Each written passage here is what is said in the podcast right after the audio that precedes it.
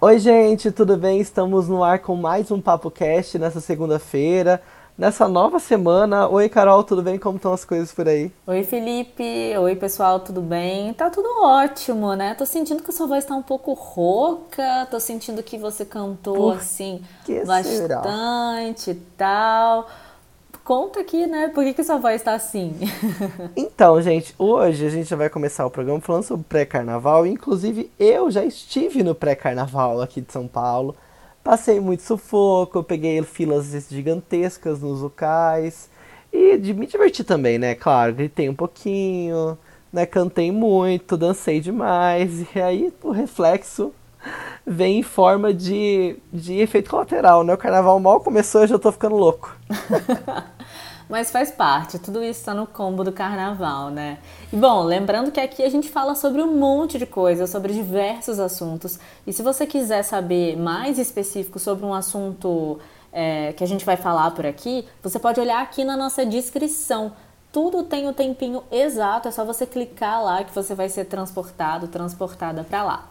Eu sou Carolina Serra e se você quiser conhecer um pouquinho mais sobre mim, acesse o meu Instagram, carolinaserrab. E se você quiser ver também um pouco mais sobre como está sendo meu dia a dia, como foi meu pré-carnaval, corre lá que tem stories das últimas 24 horas, é arroba o Felipe Reis eu quero que você me dê a sua opinião sobre o que, que você achou da minha fantasia. Você viu minha fantasia, Carol, do carnaval então, de? Então, eu não entendi. Eu vi mamilos, mamilos polêmicos. Mas e aí? O que era a fantasia do quê? Então, eu tava com um chapeuzinho vermelho e um demônio. Era o chapeuzinho vermelho endemoniado.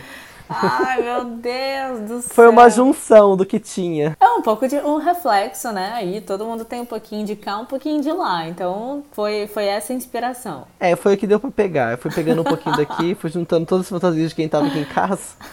e ficou ótimo, maravilhoso, arrasei, ó, deu tudo super certo. Gente, além do pré-carnaval, a gente também vai falar um pouco sobre uma história bem inusitada que a gente encontrou sobre como sobrevivem as locadoras. Ainda existe videolocadora. Inclusive teve uma reportagem bem legal que mostrou uma videolocadora que está no Copan em São Paulo e a gente vai entender um pouquinho melhor de como que é esse lance.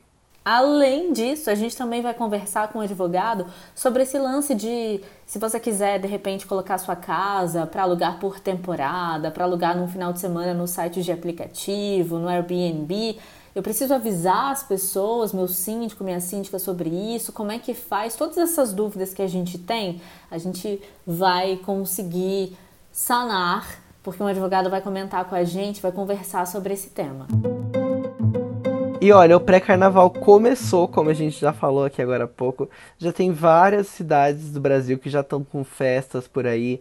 Teve muita coisa. E logo no começo já teve uma fantasia que viralizou. Porque vocês sabem, a gente sempre fala aqui no podcast sobre a cultura do cancelamento ah, cancela tal pessoa, essa pessoa tá cancelada. E olha, um repórter, inclusive da Globo News, Carol, ele se fantasiou de fiscal cancelador. E olha, saiu dando cancelamento para várias pessoas aí nos bloquinhos de São do Rio.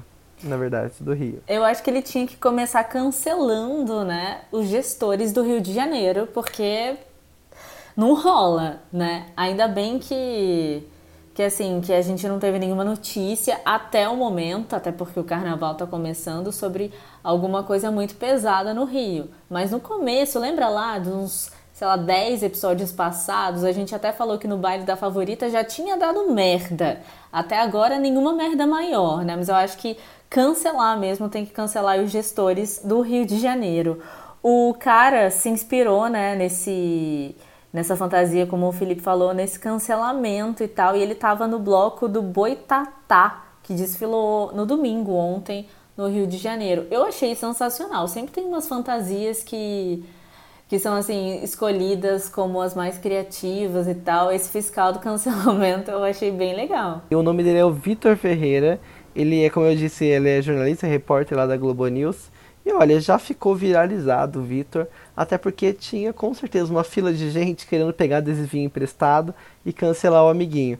Teve gente sendo cancelada porque estava com a fantasia um pouco errada, né? Uma fantasia um pouco inapropriada. Teve fake news ali recebendo o carimbinho do Vitor, teve envio de áudio, excesso de bebida. Olha, eu vou ser sincero que tem algumas coisas que me irritam demais.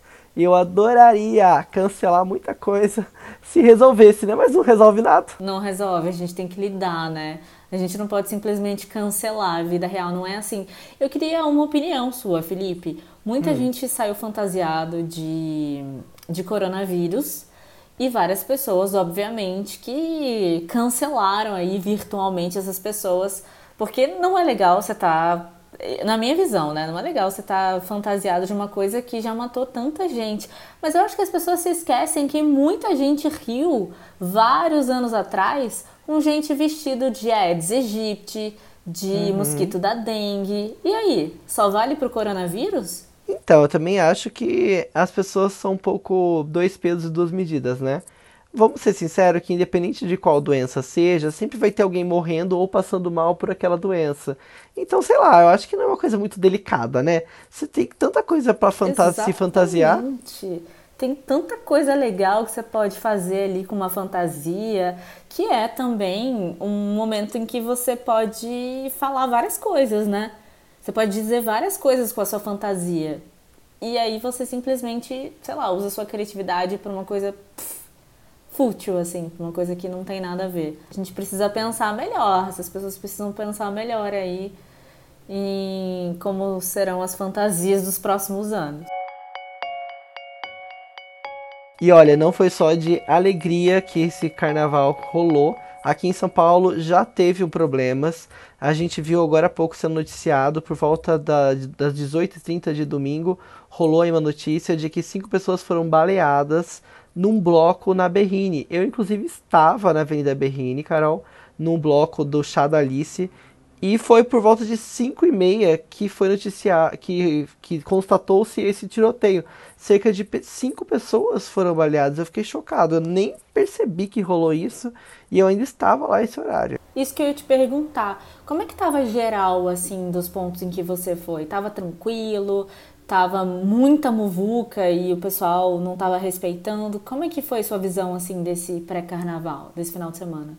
Olha, tava muita muvuca, todos os lugares que eu passei tinha muita fila. Fila para ir no banheiro químico, filas gigantescas para entrar na estação. Tanto é que quando a gente foi embora, a gente saiu lá, por, saiu do, da, da avenida por volta de umas 6h30 mais ou menos, e nesse horário a estação Berrini estava fechada, a estação da CPTM, porque não tinha como as pessoas entrarem, era muita gente. Não tinha como nem dar vazão para tanta, tantas pessoas que estavam na, na avenida. Eu acho que, inclusive, fica aí um alerta. Eu acho que São Paulo está crescendo, o carnaval está crescendo em São Paulo, mas parece que está crescendo sem estrutura. Sabe aquele adolescente uhum. que vai crescendo, uhum. derrubando tudo pelos cantos? Sim. Parece que o carnaval está sem estrutura alguma. O Uber não funciona, está fora do ar, porque não tem como os motoristas chegarem nos pontos. Não tem como as pessoas irem de ônibus, nem de metrô, porque está tudo fechado.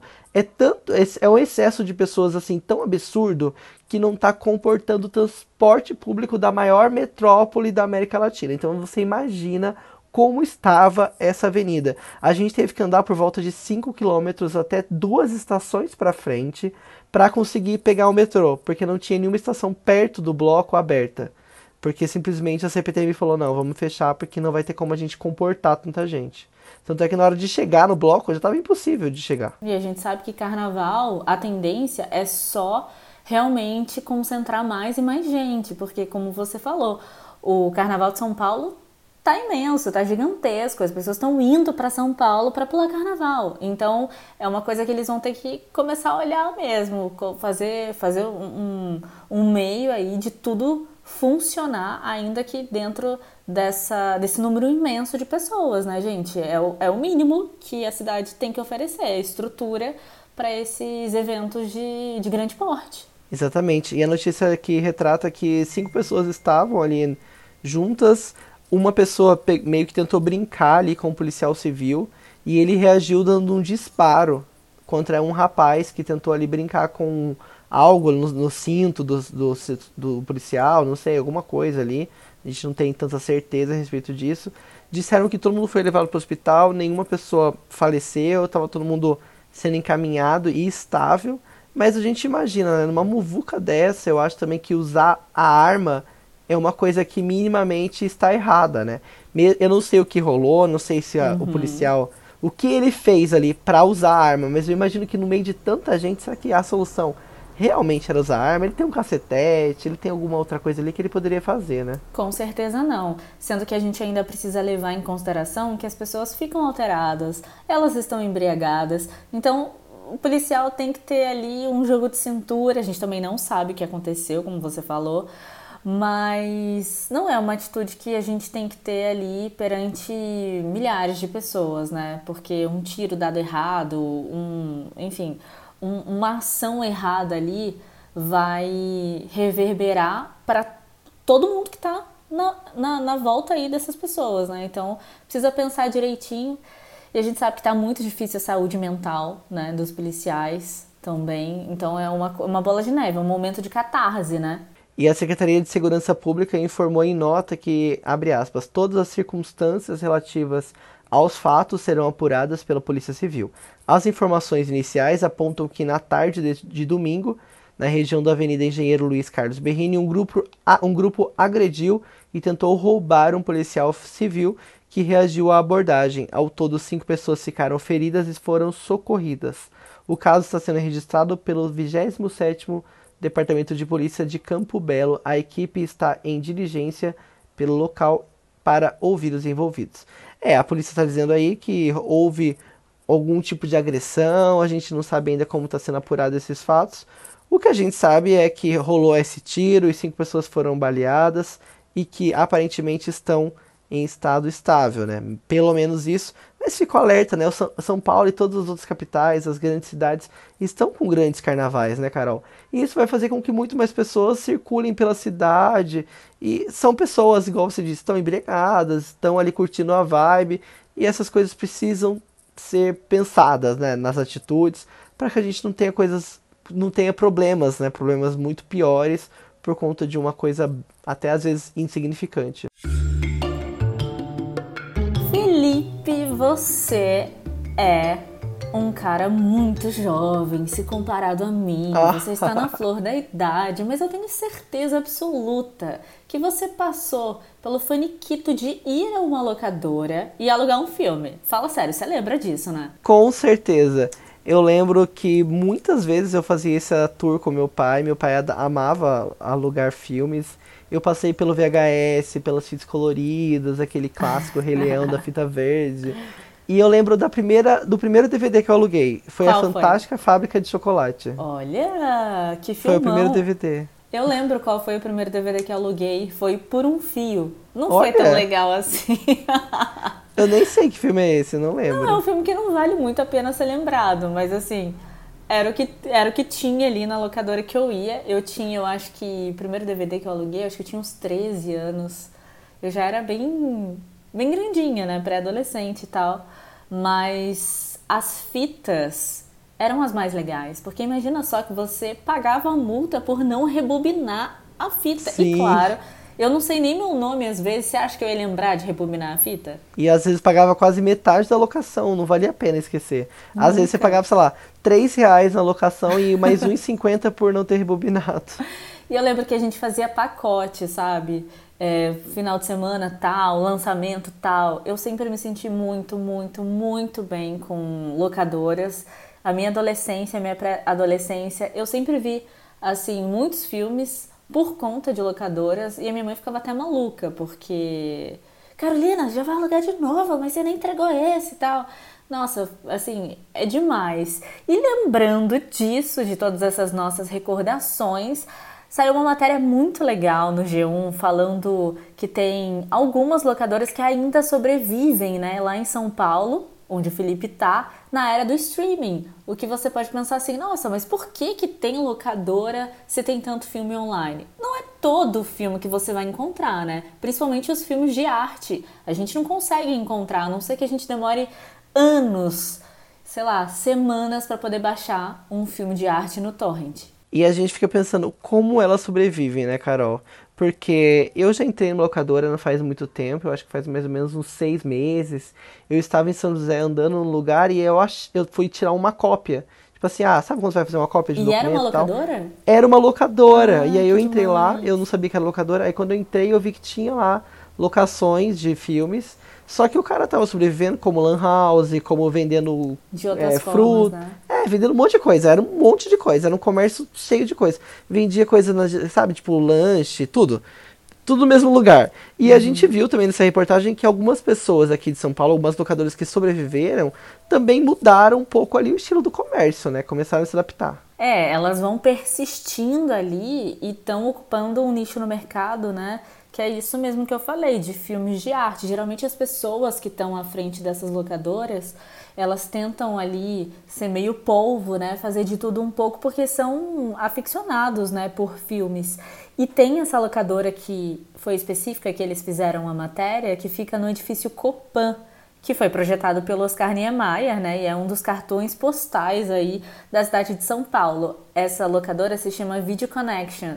E ainda é possível alugar lá. Eu acho que vai virar também um, um, um local em que as pessoas vão, né? Tipo, para conhecer mesmo, né? Até quem não curte muito filme, mas tem toda essa memória afetiva, né? Pode não, não gostar desses filmes de arte, por exemplo, mas vão sentir ali o gostinho, vão, vão refrescar a memória. Então vai virar tipo um local de, de passagem, sabe? Para quem for para São Paulo. Inclusive, essa locadora do, do Copan tá criando coisas novas, estão fazendo tipo um clube de, de filmes, né? É, criando é, discussões sobre os filmes, criando eventos através dos filmes. Porque a gente sabe que o filme não é só o, o, o, o, O item, em né? si, Não é só um é. item. Então tem tudo a ver, tudo que, que envolve o filme é um comércio. E talvez isso é um comércio a ser explorado, né? As pessoas não pensam nisso, mas ao invés de ir lá só pra ver um filme, você pode ir, um dia ir conversar com outras pessoas que assistiram e criar meio que essa conexão com os amantes, né, do, do cinema. Eu acho que isso é uma grande saída, né, para essas empresas que já foram um auge, né? É, Eles até relatam na reportagem que alguns dias eles chegaram a alugar quase 900 títulos em um dia. Ou seja, já esteve lá em cima, né? A gente sabe que agora, com a facilidade do streaming, é mais difícil que isso aconteça. Tava vendo aqui que uma locadora também tinha 55 cópias de Titanic. Olha isso, gente. A demanda realmente era muito grande. Mas isso que você falou é sensacional. Elas vão começar, ou podem até surgir algumas, é, que tem esse, esse laço com o consumidor que não gosta só do filme ali. A gente quer toda a emoção, né?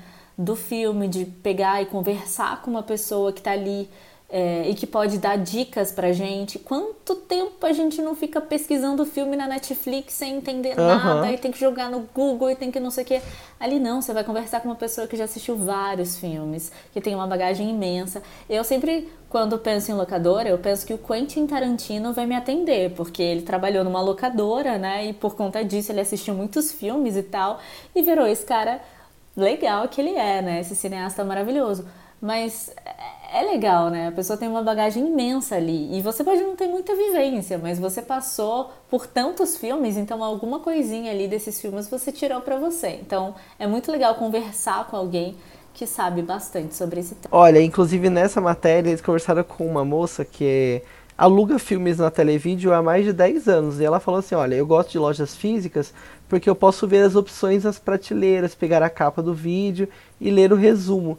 E igual você falou, faz total diferença você ter uma opinião ali ao vivo, com alguém falando: Olha, isso aqui é legal, tem tal estilo. Qual, que, que tipo de filme você gosta? Porque realmente a curadoria daqui a pouco vai ser um serviço também, viu, Carol? Porque Com o streaming tá certeza. deixando a gente muito perdido. É tanta coisa. Assim como tem curadoria daquelas caixas, né? Curadoria de, sei lá, de que mais bizarro que você pensar, sei Tem lá, de de tudo, meia. tem de cueca. É, então. Imagina, de filme já tem, né? Mas assim, até tem alguns streamings que são que são voltados para esses filmes de arte, mas são caríssimos, né? Então acho muito legal, acho que deve voltar assim. E Felipe, marca aí, porque quando eu for te visitar, a gente vai nessa locadora. Demorou, vamos junto. Carol, semana que vem é carnaval, já começou e tem muita gente, tenho certeza, pesquisando um lugar pra ficar. A minha irmã, por exemplo, vai para Minas e ela vai dividir uma casa com os amigos. E, e aí ela alugou uma casa pelo aplicativo. Isso está cada vez mais comum em todas as cidades, já tem várias casas cadastradas. E aí fica aquela dúvida: e se eu também quiser ganhar dinheiro? Você já pensou nisso? Eu já pensei, sim, até porque aqui onde eu moro é perto de Aparecida, então acredito que a demanda, principalmente nas datas comemorativas, nas datas em que o pessoal vem mais pra cá, com certeza isso deve bombar. Eu queria, antes de você falar, eu queria dar uma, uma. contar uma história minha. Que a primeira vez que eu usei o aplicativo Airbnb, eu fui lá, aluguei e tal, não sei o que, bonitinho. E. Só que eu não sabia que a pessoa ia ficar na casa também. Ah, você não alugou o apartamento inteiro, eu não? Eu não aluguei apartamento, mas eu, você sabe, né? Eu sou uma pessoa super distraída. E eu ficava assim, gente, essa pessoa Você vai jurou sair. que era apartamento inteiro. Eu jurei. E pelo preço também que eu paguei, eu falei, pelo amor de Deus, essa pessoa não vai embora. Essa pessoa não vai embora. E eu, e eu dava indiretas, assim, muito diretas pro cara. E ele deve ter me achado, assim, muito louca. No final, ele era gente boa e tal. Mas assim, gente, olhem. Se você vai alugar a casa inteira, se você vai alugar Exatamente. um quarto, vê direitinho porque, sério, eu fiquei chocada. Eu falei, não, mas como assim, gente? Eu quero dar uma festa aqui, esse cara tá aqui. Foi muito engraçado. E olha, para tirar nossas dúvidas sobre esse assunto, a gente vai conversar com o advogado do grupo Gright, especialista em direito imobiliário, Charles Gonçalves Patrício. Ele vai falar um pouco sobre esse assunto com a gente e explicar, né, como que funciona isso de alugar nossas casas, apartamentos, como que é essa burocracia. Eu tenho certeza que tem muita dúvida sobre esse assunto. Bom, posso fazer já a primeira pergunta aqui, já que eu sou uma Bora. pessoa meio estabanada e tal. Eu quero saber, Charles, é, vou colocar então meu apartamento num site para locação. Quem eu preciso avisar? Eu moro no condomínio. Síndico, síndica, preciso avisar mais alguma pessoa? Preciso colocar lá no WhatsApp dos, dos moradores? Como é que funciona? Eu entendo que sim, tá? É necessário avisar, até por uma questão de transparência, avisar a síndica ou a administração do prédio que o apartamento, a partir de determinada data, vai começar a ser alocado para determinada, é, de determinada forma ou por uma determinada modalidade, tá? Entendo que é uma questão até de transparência para o condomínio conseguir se organizar e organizar os funcionários, a portaria e tudo mais. É, não há essa obrigação legal tá, de se fazer isso, porém é uma recomendação que se faça até para poder melhor receber esses novos inquilinos ou esses hóspedes que virão a, a residir e se hospedarem no, no condomínio. Se eu alugar meu apartamento aos finais de semana, os meus hóspedes podem utilizar assim todo o condomínio, churrasqueira, área comum, piscina. Tá tudo liberado? Aí depende muito do regulamento interno e da convenção de cada condomínio, tá?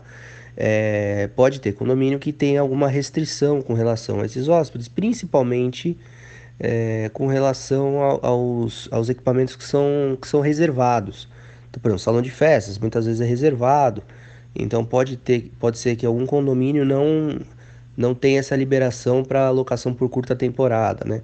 Para os hóspedes em plataforma de aplicativo, tá? plataforma de internet. Então, em regra, se o condomínio permitir, se, se assim mantiver, é possível que se utilize porém vai depender de cada regulamento, de cada da norma de cada condomínio, tá? E esses hóspedes que vêm aqui para casa, se eu tiver ou não, eles podem receber visitas? Existe algum número máximo que a gente deve pensar, assim, estipular na hora de colocar a casa ou apartamento nesses aplicativos? É, sim, os hóspedes podem receber visitas sem problema nenhum. Eles vão avisar na portaria, a portaria vai interfonar, eles vão autorizar a subida. O, o visitante, como qualquer outro visitante, vai se identificar na portaria, vai apresentar um documento, enfim, vai, vai cumprir as regras do condomínio, as regras pré-estabelecidas do condomínio. O proprietário que estiver alugando, ele pode, até por uma questão de cautela e para evitar festas, para evitar algum tipo de, de evento que possa prejudicar ele mesmo, ele pode limitar né, na, na plataforma que ele estiver alugando, então limita para determinado número de pessoas que ele sabe que não vai causar prejuízo ao condomínio. Então, limita a quantidade de pessoas, pelo número de quartos, pelo número de pessoas que podem é, frequentar ali, que normalmente frequentam aquele apartamento, aquele, aquele determinado imóvel. e a partir daí ele faz a, o bloqueio na reserva. É até recomendado que se faça isso para evitar festa, que aí vai ter barulho, os vizinhos vão reclamar, é capaz do proprietário ser advertido, multado. Então o ideal realmente é que ele estipule o número máximo de pessoas e que não permita festas, se não for esse o objeto da sua locação. Quais são as regras básicas que uma pessoa que vai alugar seu apartamento, um aplicativo, deve seguir e deve informar aos seus hóspedes? As regras básicas são aquelas descritas no regulamento interno do condomínio, né? Então, principais delas, que isso consta em praticamente todos os regulamentos internos dos condomínios. É, barulho, então orientar os, os hóspedes a respeitar a lei do silêncio. Então, barulho depois das 10 horas não dá, de manhã cedo também não dá, né, de madrugada. Então, respeitar o barulho, respeitar o número de vagas destinadas para aquele apartamento. Então, se tem uma, duas, três, cinco vagas, tem que respeitar a quantidade de vagas determinadas na locação, tá? Não querer dar um jeitinho para parar mais de um veículo, mais de mais veículos do que aquilo que lhe foi contratado, tá? É, respeitar as normas de boa convivência, então, enfim, ser cordial com os funcionários, respeitar as demais normas de horário, se tiver piscina, se tiver academia, se tiver alguma outra área de lazer que ele possa utilizar, que ele respeite as regras daquele regulamento. É, seria interessante que cada proprietário, é, o anfitrião, né, é, oriente sobre a, a, melhor utilização dos elevadores, das áreas comuns, melhor forma de se locomover dentro do condomínio e também que entregasse um resumo do regulamento interno para esses hóspedes, né, para que eles possam ter uma noção do que eles podem e do que eles não podem fazer. É importante lembrar que pode ter hóspede de outros países é, que muitas vezes podem ter dificuldade do idioma, do idioma podem ter dificuldade cultural mesmo de, de uma determinada região, ter um, um costume que aqui no Brasil não é não é muito comum que se faça, em especial em um condomínio, tá? Então acho que essas são as regras é, básicas aí que um, que um proprietário, que um anfitrião deve passar para os seus hóspedes ou inquilinos. Bom, pelo menos a gente não vai passar mais nenhum perrengue, né, Felipe? Obrigada pelo advogado que falou aqui com a gente, né? Ele é o Charles Gonçalves Patrício especialista em direito imobiliário. Gente, a gente vai ficando por aqui conforme a gente já conversou nas redes sociais e também no último episódio. Agora o nosso programa vai rolar na segunda, quarta e sexta. A gente vai tentar gravar com um pouco mais de qualidade, vai tentar trazer convidados e, claro, contar sempre com a sua opinião, com a sua sugestão, para que a gente possa fazer um podcast cada vez melhor, né, Carol? Tem a ver mesmo com, com essa qualidade que a gente quer, porque diariamente é complicado, né, fazer. É muito legal quando a gente está aqui, a gente se diverte muito uhum. fazendo, mas às vezes o nosso, nossos horários não batem. Mas às vezes os nossos horários não batem e a gente não consegue gravar com a qualidade que a gente queria. Então dessa vez vai ser legal, vai ser demais. E três vezes na semana não dá nem pra sentir saudade, né? Entra lá no nosso Instagram, arroba Felipe Reis, arroba Carolina dê sua, sua sugestão, mande um direct pra gente tem também um link aqui no episódio, dá direto no WhatsApp, você pode mandar um áudio e participar aqui, você vai ter voz ativa no nosso Papo Cast. Um beijo, a gente se vê na quarta-feira então. Peraí. Caralho, tô morrendo pré-carnaval. Podia colocar isso, hein? Vai ter que colocar isso. Beijo, gente. Saúde, viu, Felipe? Tchau. Beijo, gente. Até quarta-feira.